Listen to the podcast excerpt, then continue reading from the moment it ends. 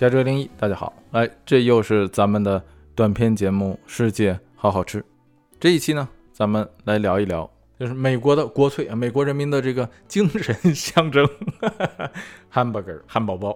哎，咱们这个说起来很像开玩笑，但实际上这是认真的啊。这个把汉堡啊，或者说汉堡包称为美国的国粹啊，这个称为美国的这个精神象征啊，这个其实一点儿不为过。具体为什么啊？听完咱们讲完这期啊，大家就能够理解。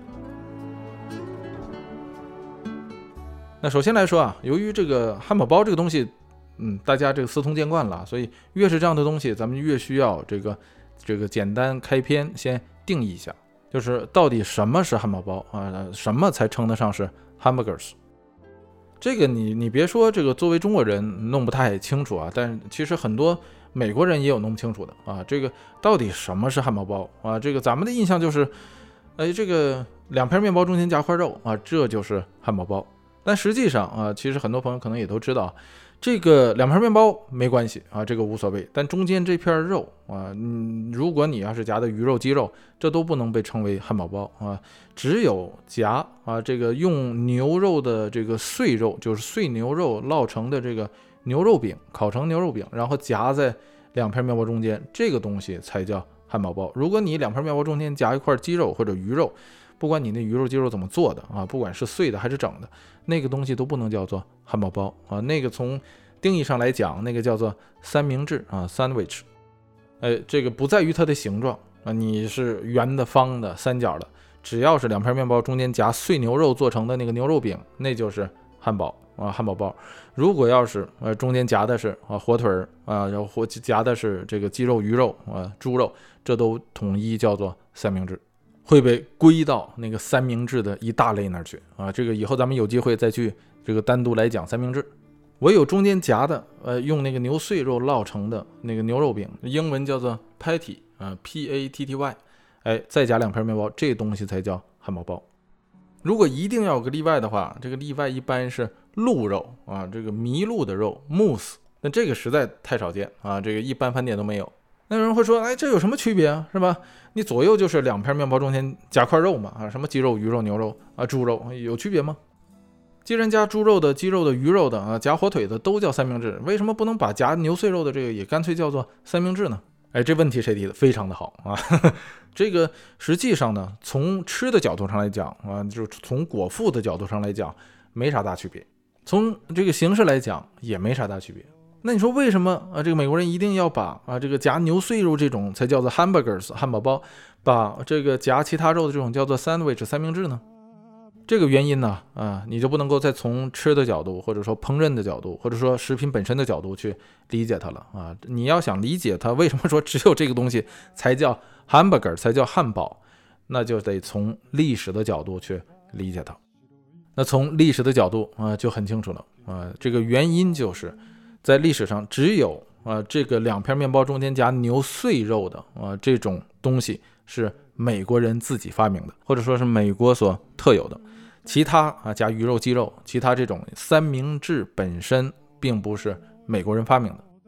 大家要知道，三明治的历史可比汉堡的历史长很多，并且它的起源也不在美国。所以，作为呃这个美国人骄傲的这个性格的一部分，就一定会将啊这个夹牛碎肉的这种三明治单独的列为归为一类，并且给它非常严格的定义，就是只有夹牛碎肉的啊才叫做 hamburger，其他那些啊都叫做 sandwich 啊三明治。所以咱们才说汉堡这算得上是美国饮食文化上的国粹啊，这是美国人的小骄傲。而说到这个汉堡包的历史啊啊，咱们首先得解构一下这个。汉堡包，相信在座的各位没有谁没吃过这个东西啊！如果真的是说没吃过呃 hamburger 的话，这不用说在国外了，就在在国内随便一个，不用说一线二线城市，就随便一个中型城市吧，呃，甚至是这个小型一点的城市，可能嗯这个主要的商业街上都能够找到一家麦当劳或者是类似的这种快餐店，你可以随便点一个汉堡，相信也不贵。这个东西啊，你拿到手的话，你会发现，你把它打开就是啊，两片面包中间夹了个牛肉饼，然后会有一些生菜啊，这个西红柿、洋葱啊、酸黄瓜，外加上这个奶酪啊，cheese。而实际上呢，它的这个核心原料就两个东西，一个是那个面包，另一个是中间的那个牛碎肉做成的牛肉饼。所以你无论那个你那个套餐叫的它是多么花里胡哨，无非就是在这两样主原料之间夹上不同的东西而已，从而就会生成不同的搭配啊，这个不同的组合。所以这个原料非常简单，对吧？就就这两个主要原料。而你要说到面包啊，这面包就就历史就长久了啊，就罗马时代之前再往前它就有，它是人类最早的主食啊，这事儿跟美国人一毛钱关系都没有。所以这个汉堡包啊啊，这这这个这个核心部件中唯一能跟美国人啊这个真正这个安排上关系的，就只有这个碎牛肉饼。所以咱们再说回到汉堡包的历史的时候啊，就要从这个牛肉饼出发。那相信大家都听过呃，这个在坊间最流行的那个关于汉堡包。如何起源的那个传闻是吧？这个传闻是这样的，我给大家这个叙述一下。说这个美国刚刚开放移民的时候啊，有很多的这个德国移民移民到这个美国来，刚来的时候刚下船啊，又穷又饿啊，然后呢，在路边儿啊就开始自己搞些吃食，就把这个碎牛肉啊，按他们家乡的那个方式，哎，这个就是在汉堡的呃做做菜的那个方式，把它烙成这个牛肉饼，然后用面包夹着吃。然后路过这个的美国本地人看说：“哎呀，你这个瞅着不错啊，你你你这个吃的东西是什么呀？”然后说的是这俩人啊，初来乍到啊，不懂英文啊，这个也不知道这个这个这个眼前的这哥们儿叽里哇啦说些什么啊，所以就以为是说问他们俩是哪来的呢？是不是给我们找工作呀？是不是安排工作？哎，所以这俩人就说：“哇，我们是从这个汉堡来的，我们是 hamburgers。”哎，就一直在说我们是 hamburgers，hamburgers，hamburgers。哎，这美国人一听，哦，原来吃的这东西叫 hamburgers 啊！哎，这就是这个故事的本身啊。这个故事这样的类似这样的故事，大家应该听过很多啊。比方说，澳大利亚的那个啊袋鼠，为什么英文中叫 kangaroo 啊？哎，说这个当初英国的殖民者登陆到澳大利亚以后，看这个这么大的东西满地乱跳，就问当地的原住民说：“哎，这这这个这个活蹦乱跳这东西是什么呀？”当地的原住民哪懂？我这刚下船的这人说的这个英文呢，是吧？这这是白白说说，kangaroo，kangaroo，意思就是我不懂啊，我不懂你在说什么，我不知道。这些其实都是 没有任何根据的，你甚至也可以说的是这个坊间呃流传啊胡编乱造的，呃，就像袋鼠这个故事是一样的啊，根本不是说当地土著语中我不知道的意思。这些其实都是人们这个后来人对生活中常见却又难以解释的一些事情啊所给予的一些这个假设性的想象。那实际上是怎么回事呢？这个实际上啊，这个汉堡包的起源呢，已经到今天呢就是无从考证了。在美国早期的历史上，在这个呃二十世纪初的时候，有很多人自称是这个汉堡包的发明者，或者叫汉堡包之父。而对于这种东西，你像它又不可能是一个科学专利，是吧？所以在注册上也好，在这个历史的记载中也好，也不可能找到这个书面记录的谁先谁后。但是啊，这个归根结底，就这个汉堡包的核心的呃原料，也就是这个牛肉饼来说，和那个面包一样，它都不是美国人的发明。这个碎牛肉做成的这个牛肉饼，在很久很久以前啊，在这个欧洲大陆，在法国，在德国都有。并且一直存在，在法国有一道非常著名的菜啊，叫做塔塔尔，就是把这个碎牛肉啊生的方式拌拌拌和和吧，然后给你压成像这个哎牛肉饼这样的圆的啊这种东西，然后直接 serve 给你，直接给你端到桌子上，生的啊就直接吃。如果大家看过那个憨豆先生那个电影和那个他那个的系列剧的话，里头就有那个剧情啊，就是他去饭店啊，法国饭店，他不知道该怎么点，他点了个塔塔啊，那个塔塔一上来以后傻了啊，这是生的牛肉饼，这个东西的历史啊也很长了。那，德国在吃上就不像法国人那么执着了啊，就就就一定要来生的。德国有一种这个历史很悠久的这个菜叫做 f r i k a d e l l e 啊，这个是德语，我也不知道该怎么发音啊，反正这个英文拼出来就是 f r i k a d e l l e。这东西啊，它就是拿碎牛肉饼啊，这个直接两面一烙，烙熟了就可以吃。呃，这东西就叫做 Frikadeller。这东西在德国很流行啊，这是属于一道家常菜。那在其他国家啊，这也很常见啊。这个最早的这个书面记载可以追溯到一七六几年。总之就是一句话，在这个最早的时候，在欧洲以德法这两国为中心。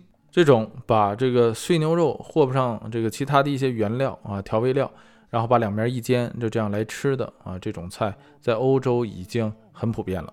那随着大量的欧洲移民，尤其是啊这个来自德国的啊移民来到呃这个新大陆，来到美国，自然而然的啊就把这种家常菜带到了美国。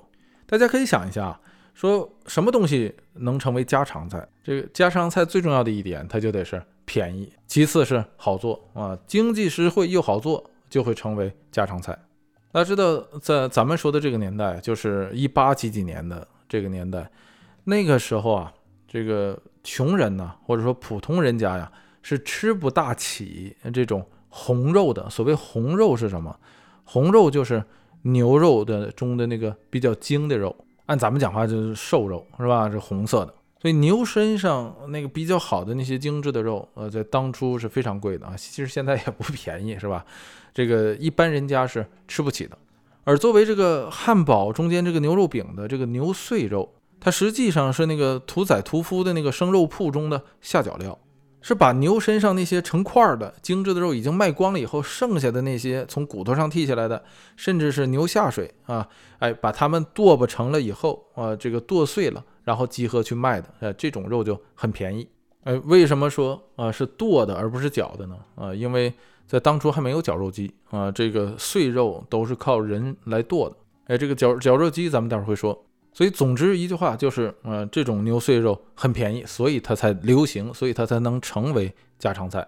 而这些人把这种做法啊，这种牛肉饼的这个做法带到美国之后啊，在美国人的这个统一的术语中都叫做牛排。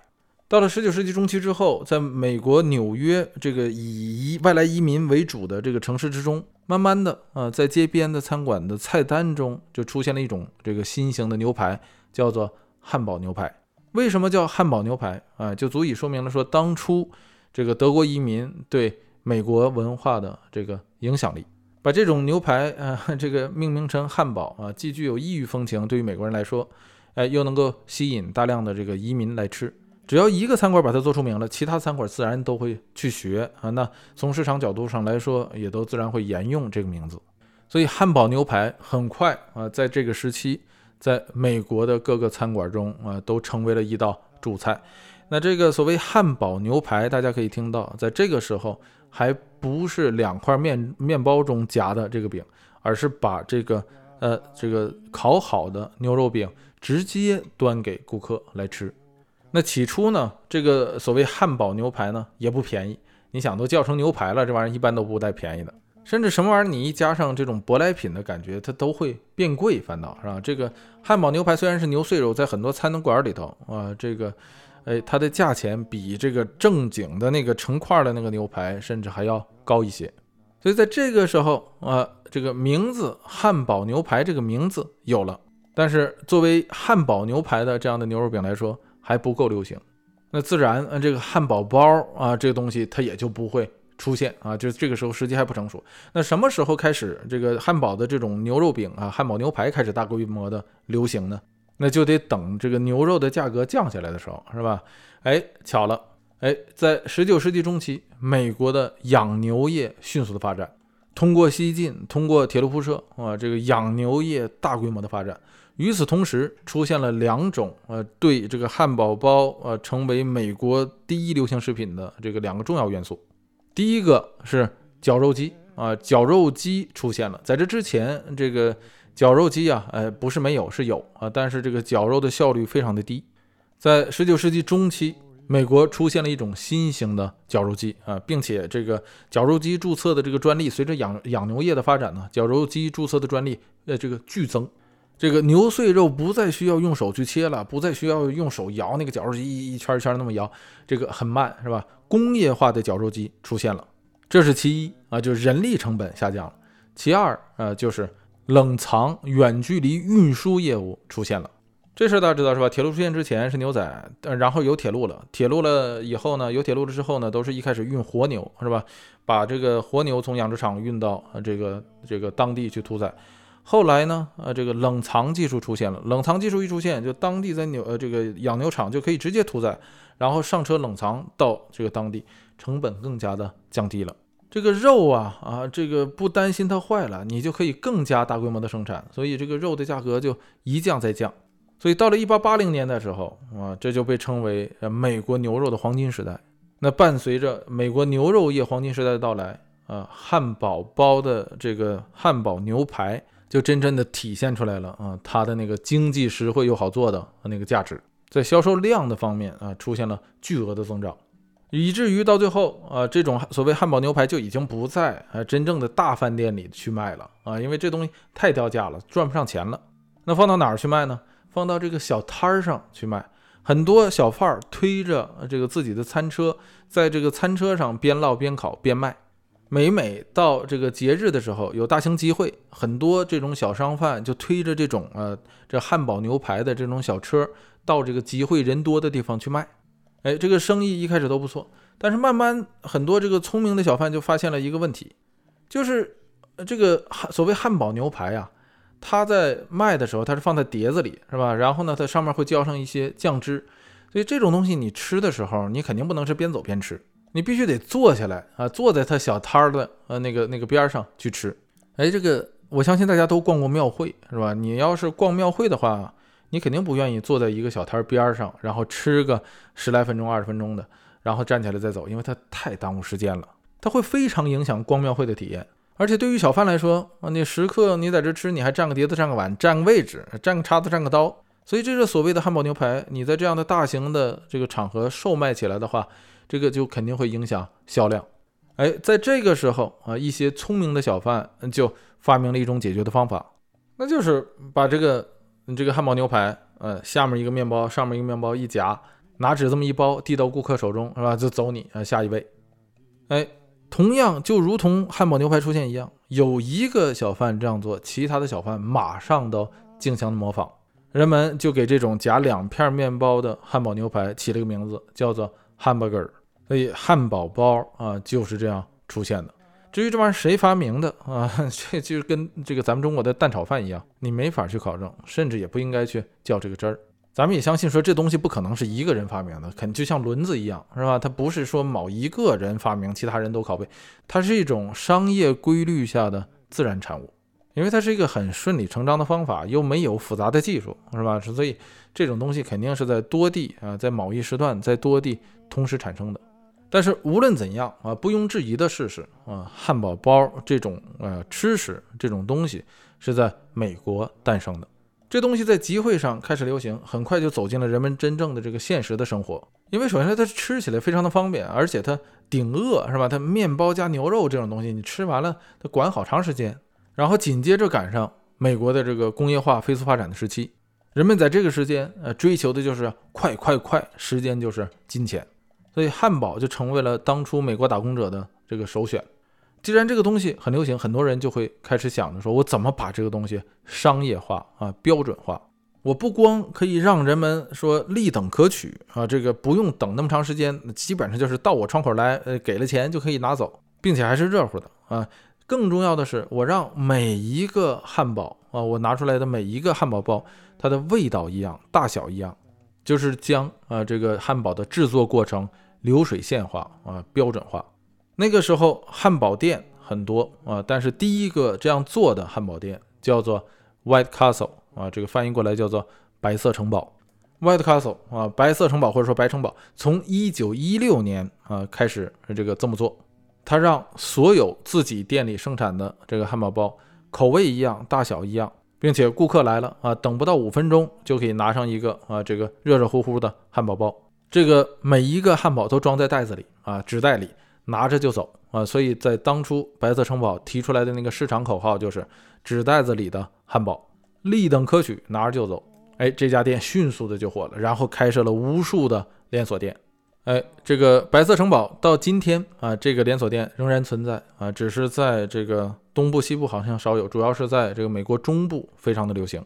虽然它不像这个今天咱们在国际上有非常大影响度的呃这个什么麦当劳啊、汉堡王这样，但是这个白色城堡是很多美国人心中的那个儿时的啊那种回忆。说白了就是很多人这个吃啊 White Castle 啊这个白色城堡吃的已经不是那个汉堡了啊，吃的是一种这个情怀。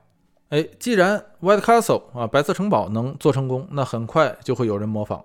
所以到了一九二三年，A N W 啊这个 A W 汉堡连锁品牌出现了。然后紧接着一九三七年啊鼎鼎大名的 McDonald's 啊麦当劳出现了。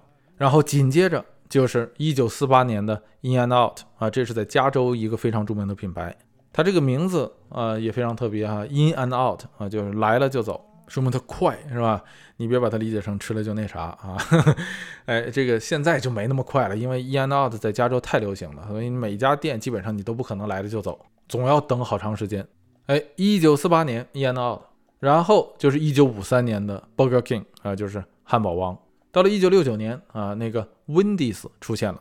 那相对最年轻的，也相对比较有名气的，就是那个 Five Guys。它这中文名好像给翻译成叫做这这个这个五兄弟啊，这太难听了啊！要我说就直接应该翻译成五仁儿是吧？五仁馅的汉堡。哎，Five Guys 啊，五兄弟汉堡啊，在一九八六年才成立。哎，听到这儿可能有朋友会说，哎，那你这里怎么没有那个肯德基呢？哎，这就是因为肯德基呃，它里面夹的不是碎牛肉，而是炸鸡是吧？香辣鸡腿。咱们虽然中文就把它香辣鸡腿堡。但实际上它里头夹的是这个鸡肉啊，炸鸡，嗯，那它就不能叫做汉堡。所以从这个严格的定义上，肯德基卖的是三明治。所以以上这些对肯德基就是会说我们不一样啊，不一样。肯德基曾经啊，在回溯到几十年前，曾经试过卖汉堡啊，曾曾经出现出过一个这个专门的汉堡产品，就是用牛碎肉做的啊，这个真正的肯德基汉堡。但是这个市场销量非常的不好啊，因为大家对肯德基的期待就是你得做鸡啊，你不能这个做做做做这个汉堡啊，所以肯德基最后就放弃那个产品了，就专心一意的去接接，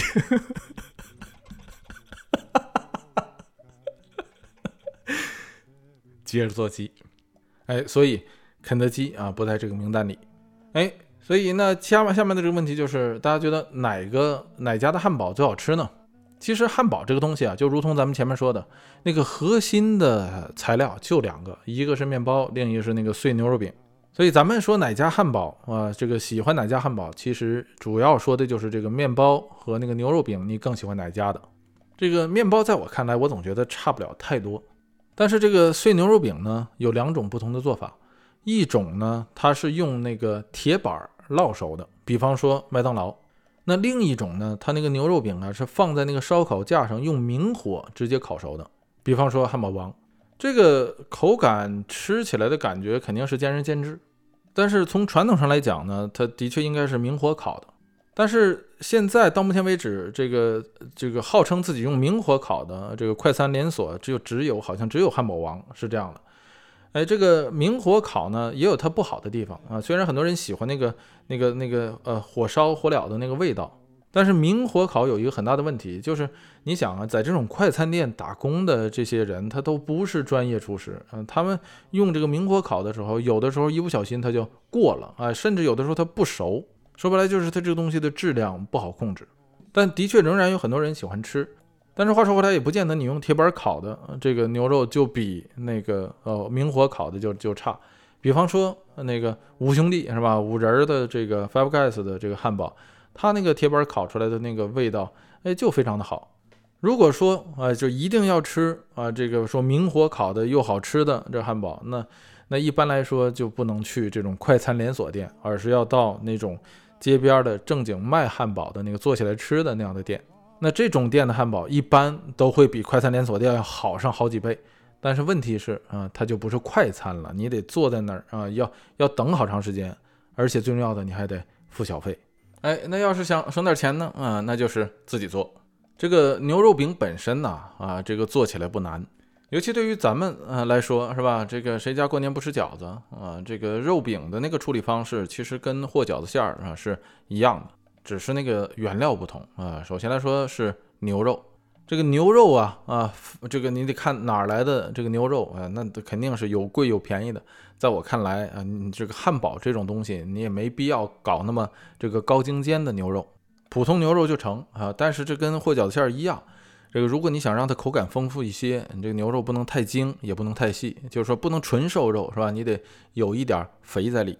真正和的时候啊，其实很简单，比那个饺子馅儿啊，其实要容易啊，就是这个牛肉馅儿啊，往里打一个鸡蛋清，味道的那个基础啊是那个黑胡椒，然后就是盐啊，想提提味儿的话，加一点点那个辣椒末儿就可以，然后你就用手抓抓抓抓抓啊，还不像这个打饺子馅儿是吧？你还得用筷子搅，这都不用啊，不用上那个劲儿，就是用手抓就可以。咱们再再强调一下，这汉堡或者说汉堡包这东西就是街边小吃，而且它根本用不着啊做的有多精细。你把它做精做细了，反倒不好吃。你去看那个 Gordon Ramsay 做汉堡啊，他就这么做，很粗犷，就是牛肉啊、黑胡椒、蛋清、盐和一点这个辣椒末。然后你把它抓匀了之后，哎，拿出一块来，差不多那是一个饼那么多。然后你把它捏吧捏吧捏捏吧啊，像捏橡皮泥一样，给它捏成一个肉饼的形状。哎，接下来你就搁那个平底锅上烤就可以了，或者自己家有 BBQ 的那个炉子啊啊，或者是就是那个烤羊肉串的那个炉子啊，你把它放一个铁网，把这肉饼放上去，明火就可以烤。没有的话，平底锅就可以啊。然后你这边烤着它，那边拿这个锅，或者你就同一个平底锅，哎，再煎一些这个洋葱。你把这个洋葱啊扒了皮之后，直接断面啊，给它切成那个圆片儿，哎，厚一点。啊，这个别整太薄了，因为洋葱本身它出水啊。这个两边一烙，有些人呢他不喜欢吃熟洋葱，那你就直接放生的就可以啊。这个你就不连烤都不需要。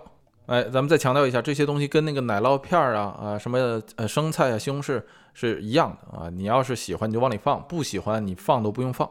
这个美国的趋势这几年流行的是往这个汉堡里头放那个培根啊，把那个培根煎的就是非常非常脆，非常非常焦了以后，就跟那个薯片一样脆，哎，把它放到那个牛肉饼上。如果有培根，你也不妨试一下。培根起的作用有两个，一个是增加啊那个味道的那个丰富性。培根是没法用五花肉替代的啊。这个虽然都是产自于五花肉啊，这个猪的五花，但是这个培根是烟熏过的啊，所以它本身是有味道的。从超市里头买回来生的五花肉，你切的再薄，煎的再焦啊，那个没有培根的那个味道。这道理其实就像黄瓜和腌黄瓜之间的那个区别是一样的。哎，这个培根以后咱们有机会再讲。总之啊，这就成了啊，你再找两片面包一夹就可以。这个面包如果你稍微讲究点啊，你可以去啊这个超市啊买那个专门汉堡的那个面包。但其实要我说，是面包就可以啊，面包片儿，那个吐司片儿也可以。如果家里连面包、吐司片都没有，怎么办呢？啊，用那个白面馒头，你切两片啊，也是一样的，那个味道啊更特别啊。如果你想追求那个口感稍微好一点的话啊，你这个面包片或者说面包啊，或者是馒头啊，你也是搁到平底锅上稍微的啊这个煎一下。这老外煎面包啊是用那个黄油煎一下，这样的话那个面包烤出来那个味道奶香味儿啊更重。那没有的话，普通的油啊这个煎一下也可以。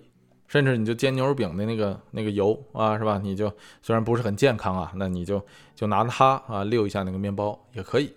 等到所有的这个东西都煎好了啊，这个你就把它摞到一起，这就是汉堡。还是那句话啊，里面的料啊，这个随意，西红柿、酸黄瓜、青椒、辣椒、薯片，想往里加什么就加什么。哎，如果你按这个方法去做起来啊，恭喜你，差不多能省这个两块钱，因为麦当劳的那个汉堡实在是太便宜了。那这也是为什么这麦当劳 这个如此流行。有人会说，我去超市买那个牛肉饼啊，是不是会比自己做的那个牛肉馅儿更好呢？啊，据我的经验来看呢，啊，和我个人的那个喜好来说，我我觉得那个超市你买的那个牛肉饼啊，我看了很多的牌子，我觉得都有一个缺点，就是。它的这个牛肉饼啊，它是用那个绞肉机直接这个出来以后压制成的饼。那绞肉机大家知道是吧？绞肉机那个都是一个孔一个孔的啊，每一个孔就跟压面条一样出来的呃那个牛肉碎。所以你超市买来那个牛肉饼啊，都是这种，你你那个牛肉饼像一条一条一条像面条似的压成的那个那个牛肉饼跟方便面的那个感觉差不多。这对我来说特别影响口感啊，这个看起来不好看了是吧？咱们就不在这给大家形容了，省着这个哎太有画面感。所以，总之，这就是 hamburger，这就是汉堡包。所以你看啊，这个就像咱们前面所说的，汉堡包的流行啊，它是一个历史趋势。首先，那得有欧洲的大量移民，把这种好吃不贵的家常菜啊流传到北美大陆来。然后，随着养牛业在北美的发展啊，这个绞肉机的不断翻新和这个冷藏技术的出现，并且加上美国在二十世纪初特有的啊这个快速的工业发展时期，这个。大背景在呃这个人数很多的这个群众集会上出现的一种特有的啊这个边走边吃的食品。而它的快速工业标准化啊，快速这个生产的标准化，从而使汉堡包成为了呃现代快餐业的第一种食品。这就是啊咱们今天要说的汉堡包件事啊，也是咱们这个世界好好吃的第一集。哎，那好吧，这一期啊就到这里，感谢大家收听啊咱们加州一零一的短节目系列《世界好好吃》，咱们下回接着说。